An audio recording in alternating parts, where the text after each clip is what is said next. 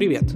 Это подкасты школы I Love Supersport. Мы регулярно приглашаем в гости экспертов в области здоровья, питания, занятий спортом и мотивации. Подписывайтесь и слушайте новые выпуски первыми. А, всем привет! А, меня зовут Аня Попова, я из штаба I Love Supersport. А сегодня у нас в гостях Костровская Елена Владимировна, эндокринолог, специалист в области превентивной медицины. Елена, здравствуйте. Здравствуйте, Анна. Давайте сегодня с вами поговорим о сочетании таких вещей, как стресс, гормоны и спорт. Стрессу подвержены мы все. И когда вы занимаетесь спортом, вы тоже бываете в разном состоянии, физическом, психоэмоциональном. И хотелось бы немножко рассказать о том, что происходит в нашем организме, когда мы стрессуем, и как в соответствии с этим подобрать себе физические нагрузки, чтобы не навредить. Ань, ну вообще э, стресс это в последнее время, наверное, одно из самых популярных слов. Давайте вообще разберемся, что такое стресс. Стресс это вообще наша реакция адаптивная на какой-то фактор. То есть э, есть раздражающий фактор, который на нас подействовал. Мы на него каким-то образом реагируем. Это естественно, потому что мы живые. И э, если говорить про основоположника теории стресса Ганса Селье, он выделял изначально два вида стресса. Эустресс,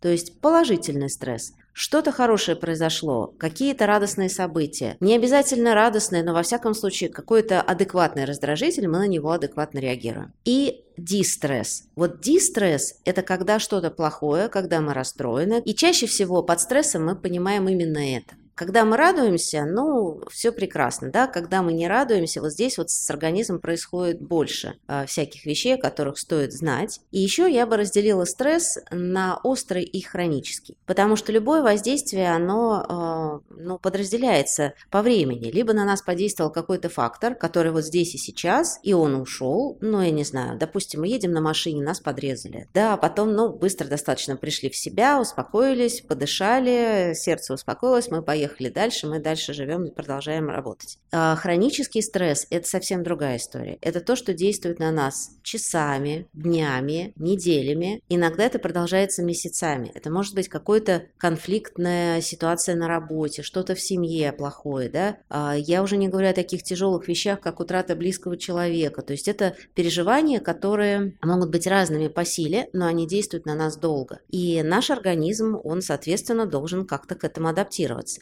Еще Ганс Илье выделял три стадии стресса. Первая стадия – это стадия тревоги, когда подействовал раздражитель, и в организме начинают вырабатываться определенные вещества, определенные гормоны, и, соответственно, наш организм реагирует. Как правило, это адреналин, если мы говорим о коротком остром стрессе, да, и адреналин способствует повышению частоты сердечных сокращений, повышению артериального давления, у нас возникает спазм сосудов, у нас возникает состояние, в котором мы мобилизуемся. И в этом состоянии, если мы сдадим анализ на гормоны, ну, например, на тот же самый гормон кортизол, мы ничего не увидим в анализах, как правило, да, потому что это еще только самая начальная стадия. Следующая стадия – это стадия сопротивления или э, стадия адаптации. Наш организм начинает выбрасывать определенные контргормоны и активировать парасимпатическую нервную систему. Симпатическая нервная система – это когда мы часто дышим, когда мы быстро движемся, когда у нас повышается давление, когда у нас спазм. Парасимпатическая – все наоборот, спазм снимается, давление снижается,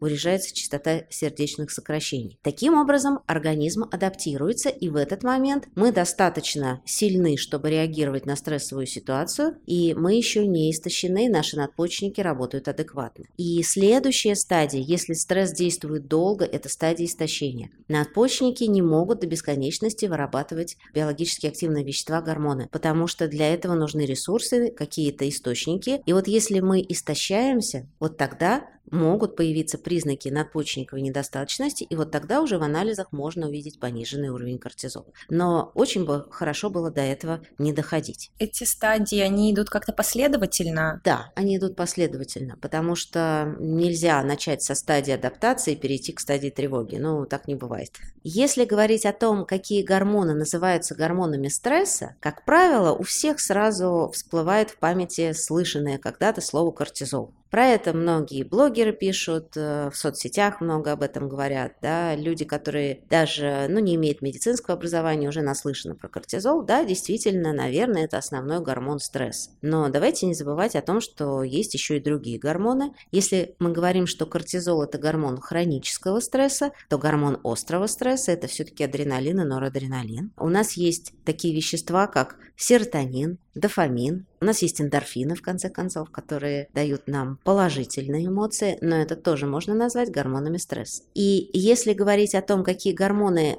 задействованы в реакциях стресса, но не являются напрямую стрессовыми гормонами, это половые гормоны, которые при длительном истощающем стрессе будут снижаться. А, у нас организм устроен так, что из а, одной прекрасной молекулы, которая называется холестерин, с которым долгое время все боролись, но сейчас, слава богу, перестали так активно и яростно бороться, да, а вот из этой молекулы холестерина синтезируется большое количество стероидных гормонов. Они так называются, потому что у них структура такая. Она, они берутся из э, жиров, да, из холестерина. И кортизол, половые гормоны – это все гормоны, которые получаются из холестерина. Но на этих стадиях образования разных гормонов действуют разные разные ферменты, и если требуется слишком много одного из гормонов, то получается как бы обкрадывание других. Если все силы организма идут на синтез кортизола, то, соответственно, меньше достанется субстратов для образования половых гормонов, в частности тестостерона. Будет меньше тестостерона, у женщин будет меньше эстрогенов и прогестерона, это половые женские гормоны, которые образуются из тестостерона. Да? То есть если мы слишком много израсходуем на стресс,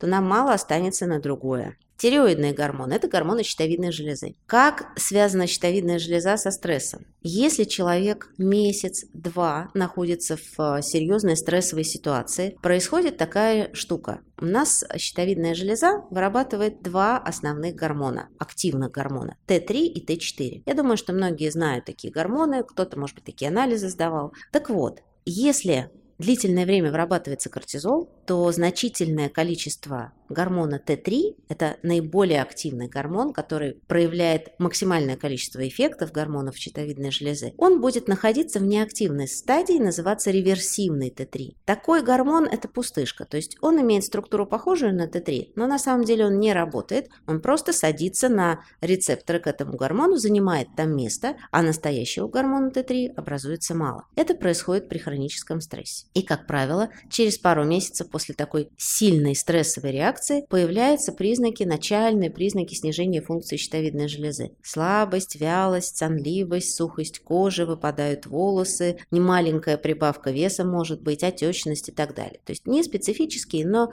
в принципе, признаки снижения функции щитовидной железы. Поэтому гормоны щитовидной железы здесь тоже, как вы видите, задействуются. Про инсулин все равно скажу пару слов, потому что инсулин, конечно, при стрессе не вырабатывается. Но дело в том, что кортизол и инсулин, они антагонисты по своему влиянию на обмен глюкозы. Если кортизол способствует подъему сахара, и э, на фоне сильной стрессовой ситуации у нас может сушить во рту, может слегка повышаться уровень сахара, тогда будет повышаться и уровень инсулина для того, чтобы сбивать этот сахар. И если у нас будет длительно хронически повышенный уровень инсулина, а, кстати, на фоне стресса многие ведь едят сладкое, то, что принесет им максимальное успокоение и чувство удовольствия. И на это за все будет выбрасываться инсулин. Поэтому и этот гормон тоже задействован в реакциях стресса. Но еще есть такой гормон лептин, я думаю, что про него тоже многие слышали. Лептин – это гормон, который вырабатывается в жировых клетках. Чем больше мы набрали вес на стрессе, тем больше у нас будет вырабатываться гормон лептин.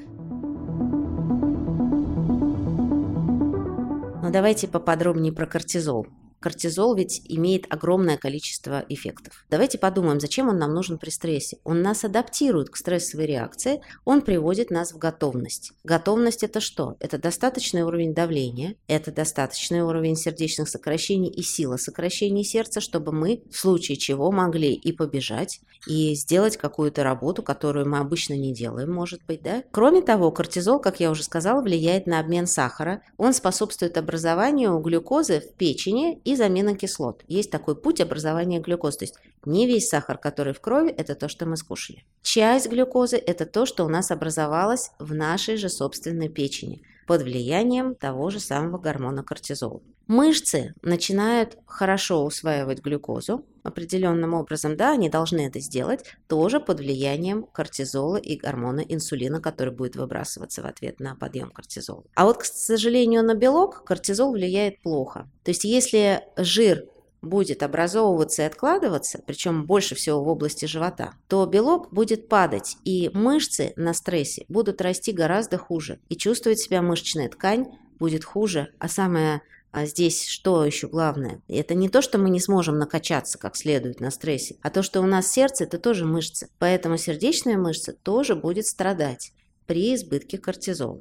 Ну и плюс еще кортизол влияет на свертываемость крови. Он разжижает кровь. И, ну, с одной стороны, это может быть и неплохо, но если кровь будет слишком жидкая, то у нас есть э, шанс получить кровоизлияние самое, от самых неожиданных, даже очень небольших воздействий. Следующий гормон стресса – это адреналин. Но это гормон острого стресса. Адреналин – это то, что приводит нас в состояние «вот я сейчас горы сверну». Вот я такое сделаю, да? И на самом деле в состоянии острого стресса мы собираемся и делаем то, что мы не делали никогда. Ну, каждый, наверное, может вспомнить такой момент из своей биографии. Кто-то в ужасе бежал от собаки, не умея бегать, да? Кто-то вдруг на машине там срочно удирал от погони и, и так далее. И потом вспоминал, что он никогда в жизни так не ездил. Ну, то есть масса примеров. Адреналин тоже влияет на деятельность сердечно-сосудистой системы. Он очищает дыхание, естественно, потому что организм должен максимально быть в состоянии что-то эдакое вытворить. Но вот на желудочно-кишечный тракт он как раз-таки влияет противоположным образом. То есть в состоянии острого стресса мы вряд ли вспомним о том, что нам нужно, извините, пойти в туалет, да, потому что это все э, уходит на второй план. Первое – это то, что нужно для того, чтобы выжить, чтобы древняя реакция «бей или беги» под влиянием адреналина сработала. И еще адреналин усиливает сжигание жира и увеличивает термогенез, то есть образование тепла. Поэтому есть даже такой прием у диетологов. Если человек худеет, Какое-то время он снижает вес, все идет хорошо. Потом наступает плата, вес перестает уходить. И здесь ну, вроде все проделано, правильное питание, правильные физические нагрузки, но ничего не происходит. И тут иногда рекомендуют испытать Небольшой, не очень сильный, конечно, и не ужасный какой-то стресс, да, но что это может быть? На самом деле стрессовое воздействие, это может быть и тепловое воздействие, да, то есть это какой-то контрастный душ, это вот баня или сауна, потом холодный бассейн, это тоже выброс адреналина. Это может быть закаливание, это может быть поход э, на квест, какой-нибудь ужастик, да, это может быть, ну, что-то такое острое, но потом ты вышел, и все, фух, все хорошо, да, то есть это короткое воздействие. Это может быть полет в аэротрубе, но я не знаю, кому что больше нравится. Еще один гормон важный, это гормон серотонин. Но вот здесь скорее мы вспоминаем о том, что кому-то может не хватать серотонина, и люди поисках этого серотонина начинают что делать? Они вот как раз начинают есть сладкое. А что делает серотонин? Серотонин – это гормон удовольствия. Серотонин повышает мышечный тонус и улучшает двигательные функции. Если у нас достаточный уровень серотонина, мы с удовольствием пойдем и потренируемся. Мы с удовольствием проделаем какую-то физическую активность. Если у нас мало серотонина, мы скорее пойдем полежим. Понятно, что фон настроения в целом на серотонине лучше. То есть это просто ровный, хороший фон настроения на достаточно длительное время. Это э, вещество, которое дает чувство сытости. Если человеку не хватает серотонина, он все время голодный. Если у него достаточно серотонина, то он не забывает о еде, он переключается на какие-то другие вещи, на работу, на какую-то другую деятельность, да, и в принципе у него нет этого чувства голода, именно эмоционального, психологического голода, а не физического. Восприимчивость к стрессам на фоне нормального серотонина, она тоже, конечно же, лучше. Что еще очень важно? У нас серотонин он берется совершенно определенного источника из аминокислоты триптофан. И первая стадия мы получили триптофан, Вторая образовался серотонин, третья у нас образовался мелатонин. Мелатонин, да, это гормон, который регулирует биоритмы. Поэтому очень важно чтобы был нормальный уровень серотонина, в том числе и для нашего сна, для наших биологических часов. Не всегда бывает серотонин в балансе, и что мы можем для этого сделать? Давайте сразу тогда практический совет, чтобы это не было просто голой теорией. Но поскольку я уже сказала, что нам нужен триптофан, соответственно, мы должны этот триптофан съесть. Ничего сложного. Триптофан – это аминокислота. Аминокислота э, содержится, как всегда, в белковых продуктах. Белки состоят из аминокислот, как молекулы состоят из атомов. Поэтому источники триптофана – молочные, молочные продукты, мясные продукты, бобовые, орехи могут быть. И очень еще что важно, ограничить фруктозу, потому что фруктоза снижает уровень серотонина. А фруктоза это что? Газировки, много фруктов, сладости. Это продукты, которые некоторые люди покупают в разделе для людей с сахарным диабетом продуктов, да, потому что они на фруктозе. На самом деле этого делать категорически не нужно, потому что фруктоза в таких количествах принесет гораздо больше вреда, чем очень маленькое количество обычного натурального сахара. Очень хорошо, чтобы вот э, этот триптофан, чтобы он всосался из белковых продуктов, очень хорошо сочетать его с маленьким количеством углеводов.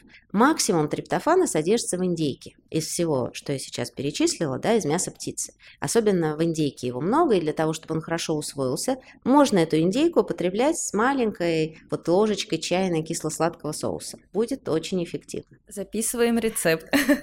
Что еще важно? Важно, чтобы у нас был здоровый кишечник, потому что если у нас хронические запоры, если у нас проблемы с микробиотой, тогда сколько бы мы ни съели триптофана или не выпили его в виде биологически активных добавок, кстати, такой способ тоже существует, и он неплохой, но если не работает нормальный кишечник, тогда этот драгоценный триптофан превратится в индол, это токсичное вещество, которое будет вызывать головную боль, апатию, депрессивное состояние, то есть даст нам совершенно противоположный эффект. И есть еще такое понятие сырный синдром. А люди, которые едят много сыра и запивают его вином. Если у них есть особенности метаболизма аминокислот, которые входят в сыры, то у них тоже могут быть головные боли и, наоборот, это ухудшение настроения. Поэтому, если вы такое замечаете за собой, проанализируйте ситуацию, но попробуйте ограничить сыр, хотя это продукт, несомненно, полезный, но, возможно, это не совсем подходит вам, или это может быть совсем в небольших количествах. Что еще важно, чтобы у нас был нормальный серотонин, важно правильно ложиться спать, то есть не поздно, чтобы у нас выработался таки этот самый мелатонин. Если мы не легли спать до 12 часов, то выработка мелатонина сходит ну, практически на нет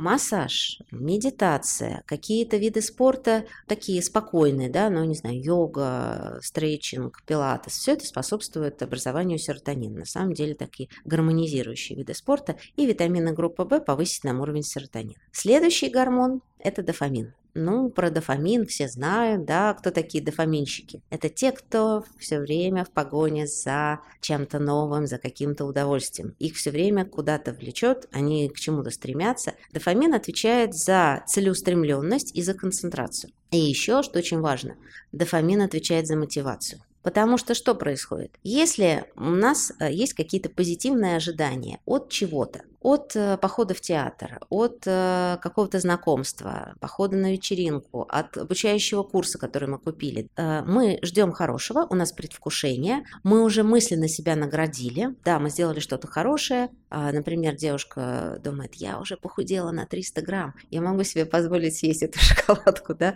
у нее при мысли от шоколадки вырабатывается дофамин. Но я шучу, но в принципе идея такая, да. Если мы ожидаем позитивного момента какого-то, у нас дофамин взлетает взлетает вверх. Мы получили то, что хотели, но не получили удовольствия. Мы разочаровались. В следующий раз, когда нам предложат сделать что-то подобное, мы еще подумаем, и дофамина у нас уже не будет так много. Да? Есть люди, которые постоянно находятся в поиске этого дофамина. На самом деле, сейчас не будем в это углубляться, но все вещества, о которых я говорю, они у кого-то могут быть в избытке, у кого-то в дефиците. Это связано, кстати, с генетикой метаболизма этих веществ. А, но и то, и другое, избыток и дефицит, это не очень хорошо, потому что на психическое состояние человека, на его физическое состояние, это все действует не очень хорошо. Когда много дофамина, это тоже плохо. Эти люди не могут сосредоточиться, эти люди находятся в постоянном каком-то хаотичном поиске чего-то, да, они все время на взводе. Это люди, которые склонны к девиантным поступкам, кстати, к какому-нибудь паркуру, там, не знаю, к селфи на крыше небоскреба, еще чего-нибудь. Вот э, слишком много дофамина, это тоже плохо. Почему говорят э, людям, которые хотят снижать вес?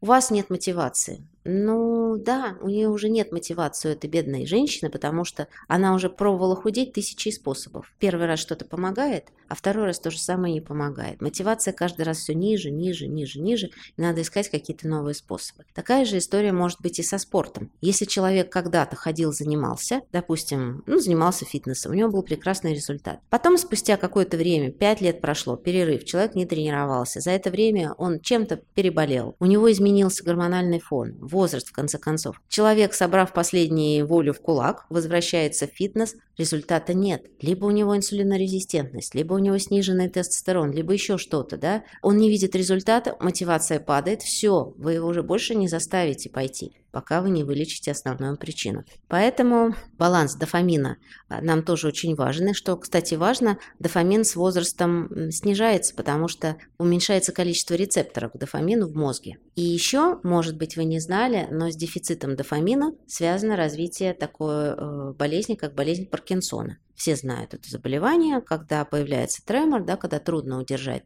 чашку, приборы какие-то в руках, да, то же самое происходит с головой. А это не связано, как правило, с умственными какими-то возможностями человека, но вот этот двигательный дефицит, он может быть связан с дефицитом дофамина. Поэтому говорят, что для того, чтобы не было болезни Паркинсона, ну или каких-то элементов этой болезни, а, нужно лет за 10-15 до того, как она теоретически может появиться в пожилом возрасте, обеспечить себя достаточными источниками дофамина. А источники дофамина – это аминокислоты, тирозин и фенилаланин. Все просто, все берется из еды. Откуда все берется? Дофамин получается из аминокислоты тирозин и фенилаланин. Это опять же белковые продукты, это какие-то добавки, которые могут содержать эти аминокислоты кислоты, да, это вещество бетаин, это витамины группы В, это гинка белоба, это радиола розовая такая э, есть, растение такое, да. Что еще важно? Не нужно себя постоянно стимулировать какой-то э, извне приходящей рекламой, ненужными обещаниями, потому что дофамин это не счастье, это ожидание счастья. Если мы все время подпитываем себя какими-то бесплодными ожиданиями, но не достигаем цели, мы в итоге утратим любую мотивацию. Поэтому нужно а, здесь вот такой вот, э, ну, эмоциональный детокс, я бы сказала. И все неожиданные, да, сюрпризы, они хорошо спланированы, поэтому нужно их планировать и таким образом себя защитить вот от этих излишних расходов дофамина.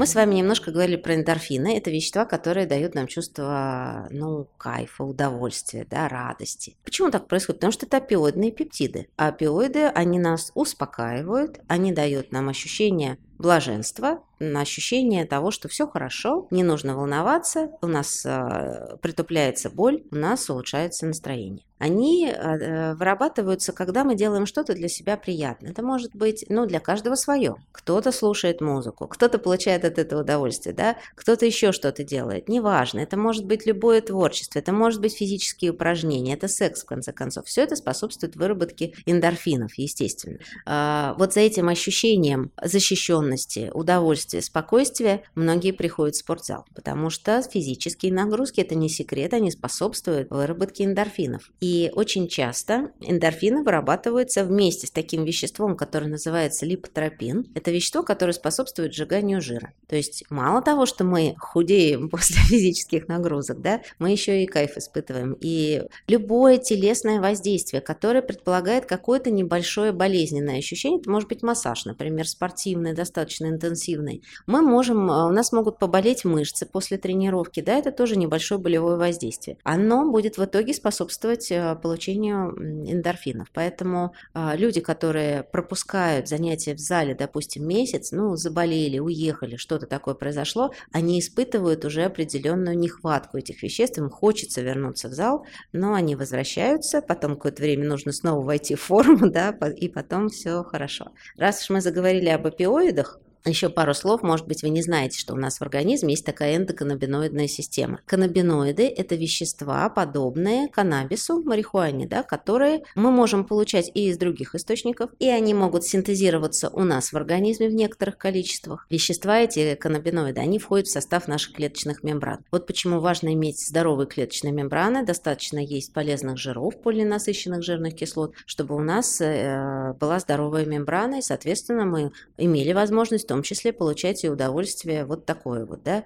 То есть э, у меня же, кстати, был ряд э, препаратов создан для лечения ожирения, которые базировались на том, что они действовали на эту каннабиноидную систему. Но сейчас они не в ходу, потому что получили определенный побочный эффект, поэтому не будем об этом говорить. Но надо помнить, что такая система у нас есть, и мы можем, э, кстати, действовать на нее, употребляя определенные вещества, такие как какао-бобы, совершенно безобидное питательное вещество, которое будет будет содержать анандамид, это один из эндоканнабиноидов, и вот почему нам от какао хорошо, почему хорошо от шоколада, потому что там есть такие вот приятные для нас вещества. Еще один гормон лептин, про который я начала говорить, это от греческого лептос – стройный. А, гормон вырабатывается в жировой ткани, и вообще природа устроила так. Чем больше жировой ткани, тем больше лептина. Лептин действует на наш мозг, на центр насыщения и голода. Он вызывает чувство насыщения, дает таким образом сигнал, что хватит потреблять пищу, уже много этой жировой ткани, уже все хорошо, успокойся, хватит есть. В норме так и получается. Человек поправляется,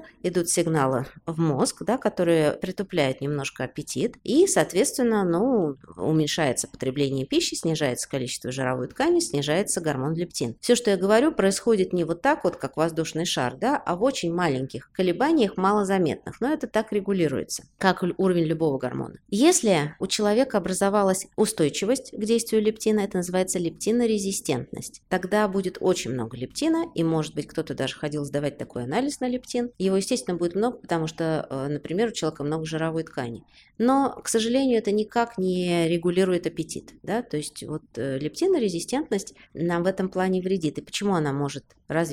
Ну, в частности, от постоянного недосыпания. Многие люди, которые перешли на ночной, например, график работы, констатируют, что они едят тот же набор продуктов, Естественно, у них, конечно, и время приема пищи смещается, но тем не менее они, стараясь все равно не есть по ночам, все равно поправляются. Почему это происходит? В том числе из-за лептинорезистентности. Что еще важно? Вот эти лептиновые рецепторы, они похожи на рецепторы к воспалительным веществам цитокином. Но, наверное, после ковида все знают цереактивный белок, и многие сдавали такой анализ, да? То есть, если у человека лишний вес, у него, как правило, есть хроническое воспаление, соответственно, эти рецепторы к цитокинам и рецепторы к лептину, они похожи, и таким образом при хроническом воспалении будет развиваться лептинорезистентность. Сидячий образ жизни. Если вообще нет физической активности, это тоже в копилку лептинорезистентности. Хронический истощающий стресс напрямую будет способствовать развитию лептинорезистентности через кортизол. После острого стресса возникшее посттравматическое стрессовое расстройство тоже способствует развитию лептинорезистентности. Ну, да, сон мы уже упоминали, поэтому давайте попробуем как-то подействовать на эти вещи, чтобы лептин, а, то есть резистентность к лептину нас не приводила к лишнему весу и, соответственно, ко всяким другим неприятным последствиям. Почему на стрессе люди поправляются? На хроническом, конечно, стрессе. Потому что что происходит? Повышается кортизол, снижается мелатонин, гормон сна, у нас ухудшается сон, из-за этого повышается аппетит, повышается гормон грилин, который вырабатывается в желудке. Вот тебе, пожалуйста, повышение аппетита, повышение веса. Снижается уровень гормона роста из-за плохого сна, потому что гормон роста вырабатывается в ночные часы, тогда же, когда и мелатонин. Вот тебе, пожалуйста, повышение веса, потому что гормон роста у взрослого человека способствует сжиганию жира. Но и на стрессе, как мы уже говорили, снижается уровень половых гормонов. От этого, чем будет меньше тестостерона, тем, соответственно, будет больше вес. Елена, скажите, а если у нас уже произошла а, лептинорезистентность, как мы можем привести свое тело в норму, как мы можем прийти к нормальному содержанию лептина? Оно, во-первых, наладить сон, это очень важно. Во-вторых, постараться снизить уровень системного воспаления, а для этого нам нужно снизить вес, перестать употреблять продукты, которые способствуют воспалению, то есть весь фастфуд, ограничить количество фруктозы в рационе. Это уже будет работать. Сделать свои завтраки белковыми, а не углеводными. Не есть на завтрак э, хлопья, не пить сок, не есть фрукты, а есть обязательно что-то белково-жировое. Это, кстати, тоже способствует улучшению чувствительности к лептину. Хотя бы эти вещи, потому что лекарственного препарата для улучшения чувствительности к лептину, к сожалению, еще не придумали. Угу. А вот я тоже слышала, что фруктозу лучше употреблять э, в первой половине дня. Насколько это миф или правда? А фруктозу лучше употреблять в минимальных количествах, ни в коем случае не как специальная добавка, то есть не как сахарозаменитель. Не использовать всякие батончики с фруктозой, не использовать печенье печеньки, джемы, варенье и так далее. Любой углевод лучше употреблять в первой половине дня, потому что вечером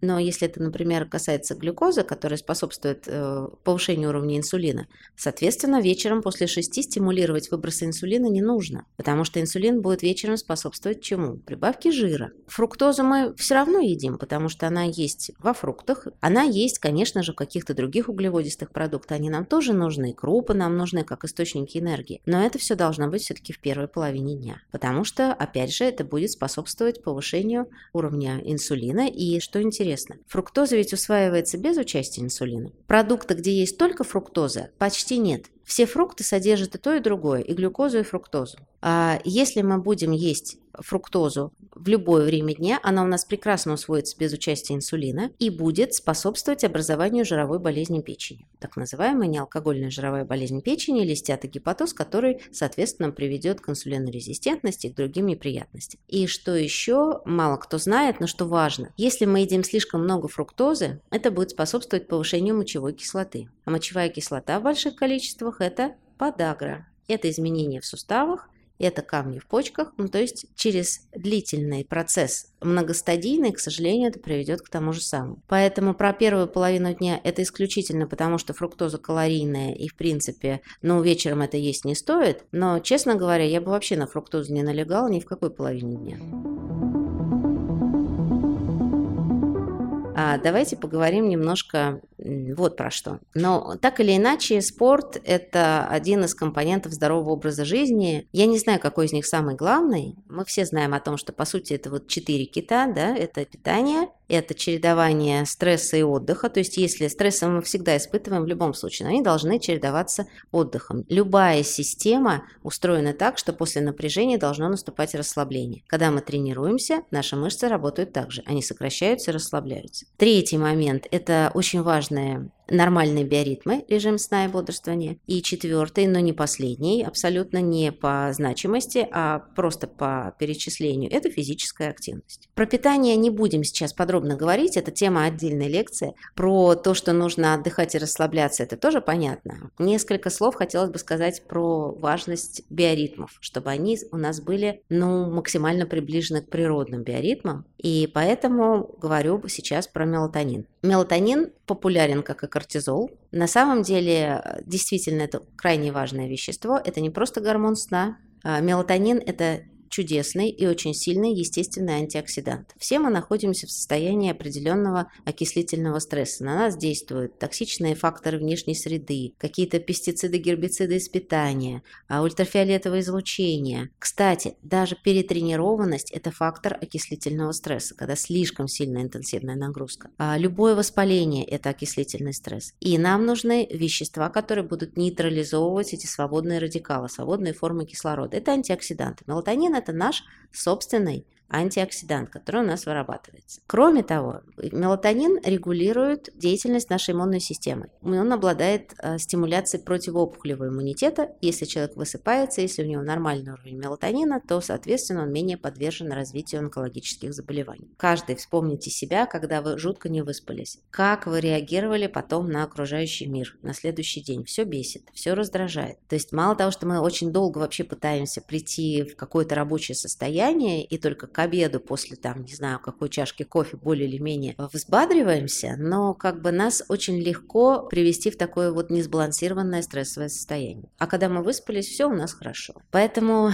мелатонин нам крайне важен. В некоторых случаях, если ну, бывают такие ситуации. У человека вот ночной режим работы. Люди, которые работают на телевидении, которые работают э, докторами да, в ночные смены, да где угодно, э, с инверсией сна на самом деле. Но что делать? Приходится иногда мелатонин принимать. Или принимать его приходится при длительных перелетах с, большой сменой часовых поясов. Это нужно не просто для того, чтобы заснуть, а для того, чтобы э, снизить вот эту стрессовую нагрузку на организм. Максимум выработки мелатонина с 12 до 2 часов ночи. Но начинает он повышаться уже после 10. Поэтому если вы счастливый человек, который может лечь спать в 11, 11, не пренебрегайте этой возможностью и ложитесь спать в 11. Тогда вы максимально используете свой полезный мелатонин. А что мы еще можем сделать, чтобы наладить биоритмы?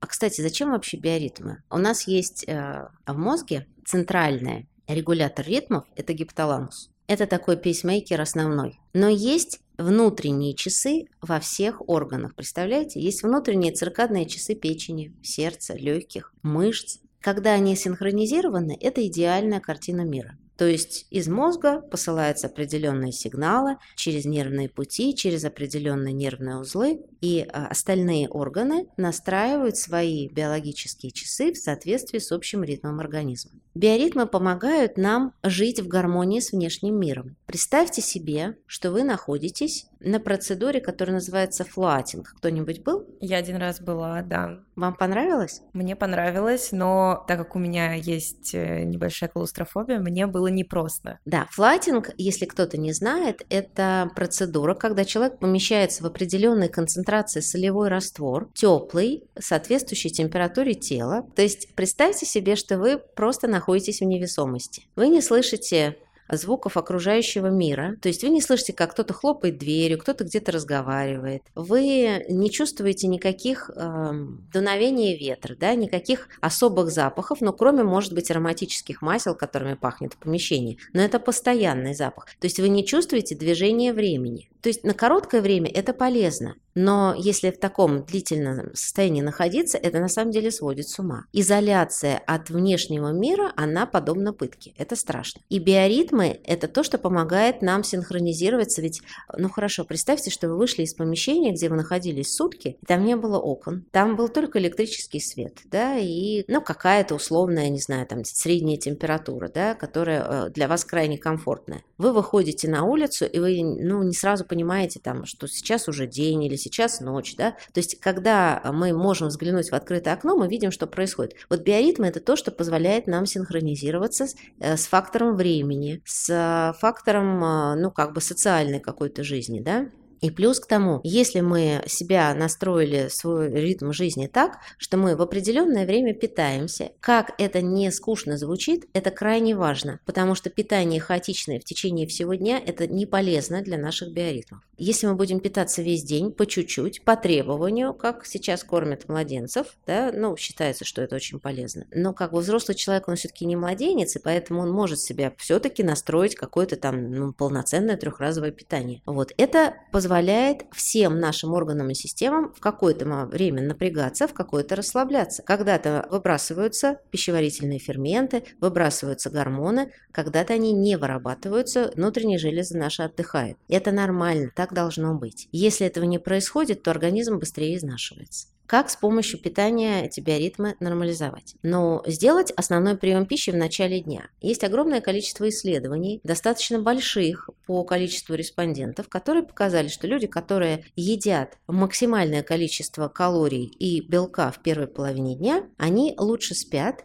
и они меньше набирают вес. Те, кто ест один раз в день или два раза в день, но после трех часов, после четырех часов, даже если они едят мало, они набирают вес. Им очень сложно этот вес сбросить. Достаточное количество антиоксидантов и полифенолов а, в рационе – это зеленые овощи, это синие ягоды, это свежие фрукты, но не сильно сладкие, да, это капуста разных видов, которые содержат большое количество антиоксидантов с противораковым действием. Это может быть по показаниям прием каких-то антиоксидантов дополнительно. Такое тоже возможно, но, конечно, это должен назначить доктор. Все это будет улучшать наш циркадный ритм. Физическая активность тоже влияет на циркадные ритмы, и разнообразные исследования это доказали, что она и качество сна улучшает, и снижает дневную усталость, повышает мышечную выносливость, улучшает работу сердечно-сосудистой системы. Если физическая активность делается не поздно, то тогда, соответственно, выбросы адреналина, норадреналина, которые все равно будут происходить на фоне физических упражнений, это нормально, они будут синхронизировать вот эти вот наши периферические маленькие часы циркадные, да, с центральными большими биологическими часами. Елена, за сколько часов до сна необходимо заниматься спортом, если э, вот, как раз, вечерние да, тренировки? Как раз а, вопрос по оптимальному времени тренировок. Заниматься йогой и медитацией предполагает просыпается рано утром, но, может быть, вы встаете в 9 часов, и вы не будете в 5.30 заниматься медитацией, что тоже абсолютно нормально, у каждого свои биоритмы. Какая-то аэробная нагрузка, это может быть э, ходьба на дорожке, эллиптический тренажер, сайклинг, да, это э, лучше делать с утра.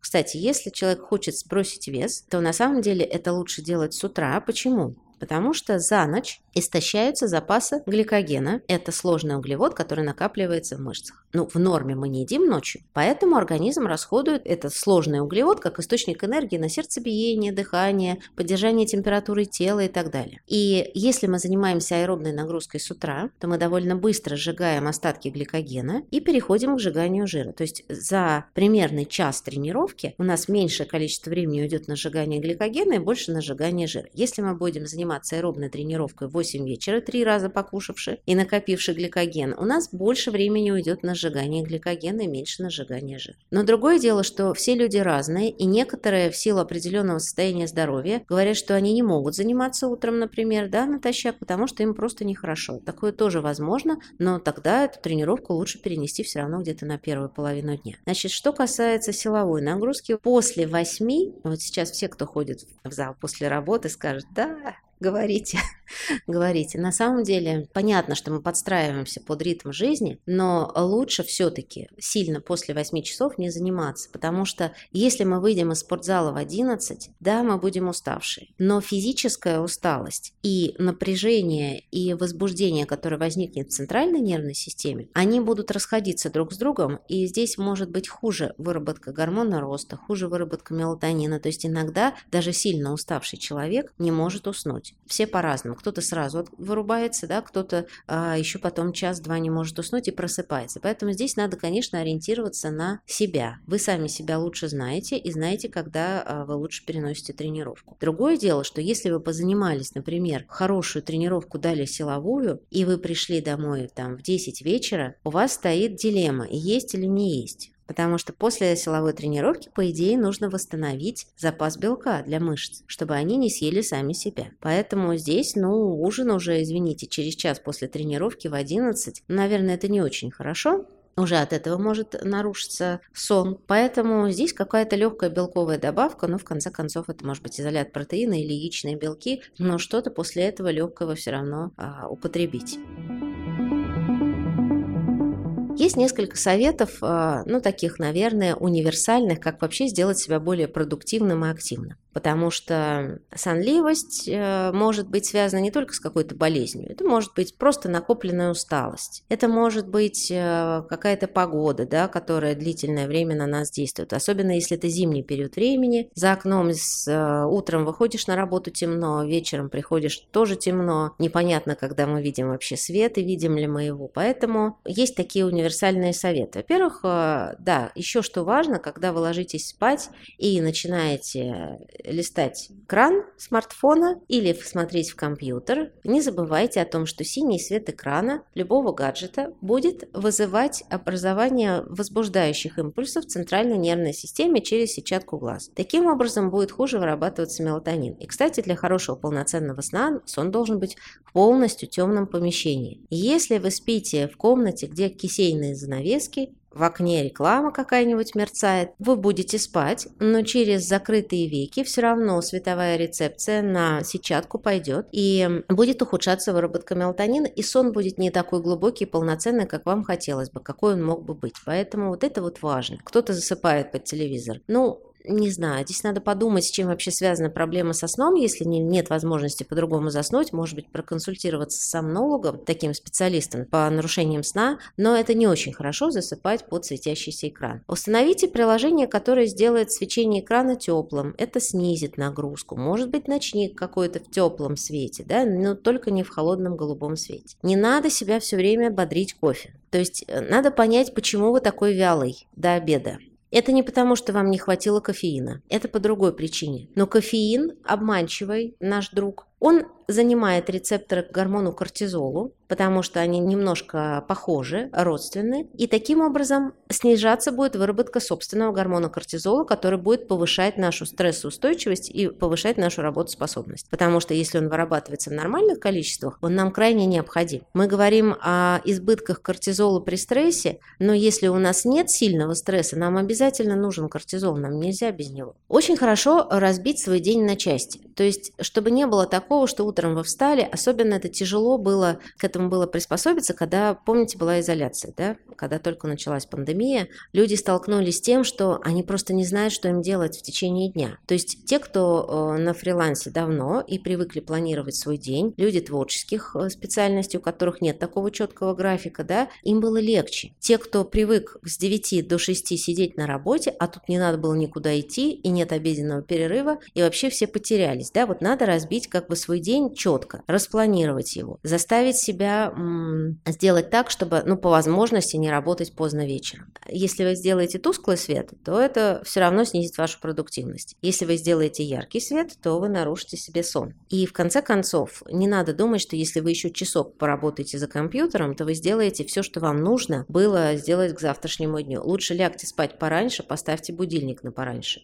Старайтесь э, в течение дня выходить на воздух. Это очень важно, потому что человек вообще-то изначально, как биологическое существо, он приспособлен к жизни на воле, на природе, а не в каменном мешке. Получается, что мы практически не гуляем, если мы работаем. Э, самое ужасное, что с детьми то же самое сейчас происходит. А дети нуждаются в подвижности очень. И мы находимся в очень большое количество времени в искусственном освещении. Есть даже такой термин интоксикация искусственным светом. Если человек, который жил раньше на природе, темнеть начинало, допустим, в 5-6 часов вечера, ну, в зависимости от времени года, да, он, соответственно, погружался э, в темноту гораздо раньше. Сейчас мы можем до 3 часов ночи сидеть с включенным светом. Это неправильно, это нездорово, и не нужно закрывать шторы, если есть возможность их открыть. Если вы утром просыпаетесь, на улице еще темно, для того, чтобы взбодриться и проснуться, можно купить специальную лампу, которая будет давать имитацию дневного света,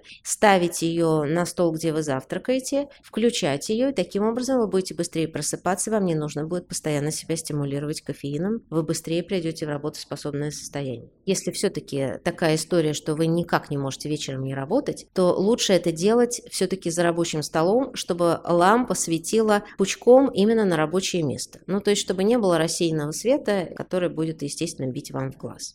Что касается физической активности и стресса. Компания Hastings, известная, которая производит тренажеры, проводила в свое время опрос, который показал, что 37% людей в качестве борьбы со стрессом используют спорт. А, ну, исследование было довольно большое, около 2000 человек, и при этом четверть из опрошенных заявила, что тревожность и вот состояние стресса мешают сосредоточиться на спорте, и э, вот в состоянии тревоги они как раз-таки не могут этим заниматься, хотя, может быть, хотели бы, да, используют для снятия стресса какие-то другие факторы, разговор с близкими, сон, общение и так далее. Это в любом случае хорошо, и каждый человек выбирает то, что ему помогает. Если мы находимся в сильном стрессе, нам нужно то, что нам приятно. Нельзя себе добавлять дополнительного стресса. Какой-то активный отдых помогает нам сжигать гормоны стресса. Самый лучший, самый простой способ, который подходит практически всем, это ходьба. Это, конечно же, не бег, это ходьба. Если э, эндокринолог, диетолог начинает работать с человеком с лишним весом, у которого больные суставы, у которого заболевание сердечно-сосудистой системы, первое, что он ему говорит, начните хотя бы ходить. Не обязательно делать 10 тысяч шагов в день. Может быть, это тяжело вначале, но хотя бы 30 минут в день. Хотя бы сколько-то. Если пока нет ничего, значит к нулю прибавить что-то. И это будет самый лучший способ. Просто начать. Если человек постепенно расхаживается и понимает, что он немного окреп, он сам захочет еще. Ему самому это начнет нравиться. То есть нельзя делать так, чтобы после первой или второй тренировки человек слег и сказал, да, мне дороже свои собственные колени там или еще что-нибудь, да. Каждые полтора часа работы желательно делать 10-минутный перерыв. Кстати, если говорить о биоритмах, они у нас есть разные. У нас есть, ну, мы все привыкли как-то вспоминать про сутки, да, это вот самая такая классическая модель биоритма, суточный ритм. Есть месячный ритм, и это зависит не только от э, цикла, который мы привыкли понимать под месячным циклом у женщин. Это цикл смен фазы Луны. И есть исследования, которые показали, что даже спортивные результаты могут зависеть у спортсменов от фазы Луны. Вот. Есть годичный цикл, и есть более маленькие циклы. Это, например, полуторачасовой ритм. Не случайно пары в институтах и университетах полтора часа, не больше, да, потому что дольше лекции, как правило, не делаются больше полутора часов, дольше тяжело удерживать внимание. Но и на самом деле, если вы работаете, даже если у вас очень напряженная длительная работа, прям вот, я не знаю, ну ставьте себе будильник Потому что если вы трудоголик, вы не отвлечетесь. Заставьте себя встать, попить воды и немного походить. Кроме того, это еще и для вен полезно, чтобы не было застоя э, венозной крови да, и варикоза. Если есть возможность а, выйти в обеденный перерыв, выйдите в обеденный перерыв. Может быть, сделать несколько отжиманий от стола или от стены в рабочем кабинете. Может быть, немножко поприседать. Кстати, если вы приседаете, вы задействуете самые крупные мышцы своего тела. Это ягодичные и бедренные мышцы. И это будет очень хороший способ для профилактики инсулинорезистентности, то есть чтобы у вас была нормальная чувствительность тканей к инсулину, а, соответственно, мышцы хорошо усваивали глюкозу. Да, кстати, еще были исследования, которые показали, что обеденные перерывы часовые плохо сказываются на продуктивности дальнейшей части рабочего дня. А короткие обеденные перерывы 15-20 минут, они гораздо лучше, потому что съесть человек успевает столько же, но у него нет вот этого расслабления, нет этого ощущения, что ну все, я вот уже вот поел, да, вот кровь прилила к желудку, все, мне ничего больше не надо. Очень много работ, которые говорят, что при самых разнообразных психологических э, нарушениях, да, и при депрессии, при посттравматическом стрессовом расстройстве, при панических атаках, при тревожности, физические нагрузки положительно влияют на состояние человека. Опять же, по поводу изоляции. Настоящая трагедия была у пожилых людей, которых усадили дома. И был такой период, когда не разрешалось даже в парк выходить гулять. Почему это так важно для пожилых людей? Потому что э, с возрастом у нас развивается у всех без исключения саркопения. Это уменьшение количества мышечной ткани и замещение ее жировой тканью. Почему это происходит? Ну, во-первых, у нас уменьшается уровень гормона роста инсулиноподобного фактора роста, который способствует э, поддержанию нормального качества мышц. У нас снижается уровень андрогенов. Традиционно мы их называем мужские половые гормоны, но они есть и у женщин тоже. И они у всех снижаются с возрастом. А уровень кортизола повышается, потому что с возрастом количество стрессов у нас возрастает, и мы хуже их переносим, поэтому больше вырабатывается кортизол. Митохондрии – это наши энергетические станции, которые работают в клетках, сжигают жиры, да, они постепенно утрачивают свою активность, они хуже воспроизводятся в клетках, их становится меньше. Окислительный стресс, опять же, тот же самый, да, на нас действует с возрастом больше. Инсулинорезистентность чаще развивается, и с возрастом мы больше накапливаем вес, а лишний вес – это почти всегда инсулинорезистентность резистентность. Белок хуже всасывается, или у человека с возрастом снижается аппетит, и он начинает меньше есть белка. И с этим очень сложно что-то сделать. Даже если человек ест, у него может не очень хорошо это усваиваться, потому что кислотность желудка уже не та. Если есть хроническое воспаление любое, тот же артрит, да, тоже ожирение, саркопения будет прогрессировать быстрее. Ну и вообще мышечный тонус, конечно, с возрастом снижается. Поэтому пожилому человеку еще более важно иметь силовую нагрузку. Пусть это будет маленькая гантелька 2 килограмма, пусть это будет там, не знаю, 10-15 упражнений, каких-то повторов, неважно, но она должна быть обязательно, потому что иначе саркопения постигнет все мышцы, не только э, скелетные, которые мы используем для движений, да, но и сердце, но и дыхательные мышцы, и человек просто умрет. Ранняя саркопения – это одна из причин ранней смерти. Какие гормоны необходимо сдать перед началом занятий спортом, если планируются серьезные нагрузки? Ну, во-первых, если вы хотите серьезно заниматься спортом, то в любом случае вы должны пройти какой-то мини-чекап, а, включающий кардиограмму, включающий исследование гормонов щитовидной железы. Если это мужчина спрашивает, то тестостерон. Желательно посмотреть. Если это женщина, ну и если есть э, какие-то проблемы с циклом, может быть, да, то, соответственно, обследоваться у гинеколога и сдать женские половые гормоны гормон инсулин сдавать, наверное, особо смысла нет, но сахар проверить обязательно. Если с сахаром все в порядке, то инсулин можно не сдавать. Если есть лишний вес, и вы понимаете, что вы никак не можете похудеть, и вы настроились заняться жестким спортом, чтобы похудеть, инсулин все-таки сдать стоит, потому что при инсулинорезистентности худеть человек не будет, каким бы спортом он ни занимался. А вот вред себе причинить может, потому что при инсулинорезистентности мышечная ткань, и в том числе мышцы сердца, она не будет получать достаточное количество глюкозы во время тренировки. Инсулинорезистентность не позволит глюкозе проходить в э, клетки, а будет ее оставлять в кровотоке. Из-за этого может быть повышенный уровень сахара. Как начальная стадия, сахар может быть и в норме, а инсулинорезистентность, которая рассчитывается по определенным индексам, она может присутствовать. Поэтому все-таки при наличии лишнего веса и желании заняться интенсивным спортом я бы проверила, нет ли инсулинорезистентности. Ну, я так полагаю, что э, ни дофамин, ни серотонин сдавать не нужно. Поверьте, что исследование этих веществ даст какие-то значимые изменения только в случае наличия определенных заболеваний, которые и так дадут о себе знать, А если вы условно здоровый человек и просто хотите заняться спортом, тогда проверьте сердце, проверьте, достаточно ли у вас количество белка. Это не гормональный анализ, но если у вас белка мало, нужно будет решить эту проблему, прежде чем заниматься серьезным спортом. Для таких нагрузок понадобится достаточное количество белка. Да, и, наверное, возник вопрос, а не сдать ли мне кортизол?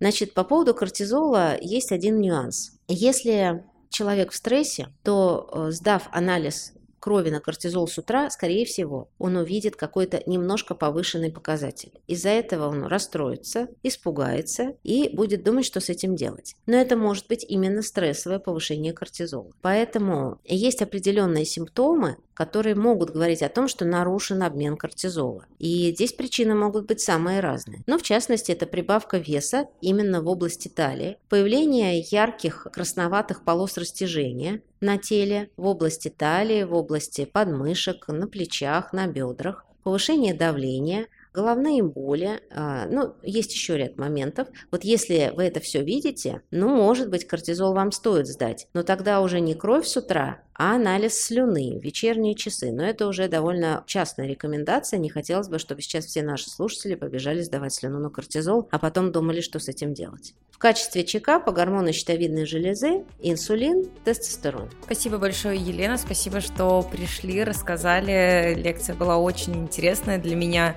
точно. Надеюсь, что для всех наших слушателей тоже. Спасибо, Анна. Очень рада. Спасибо.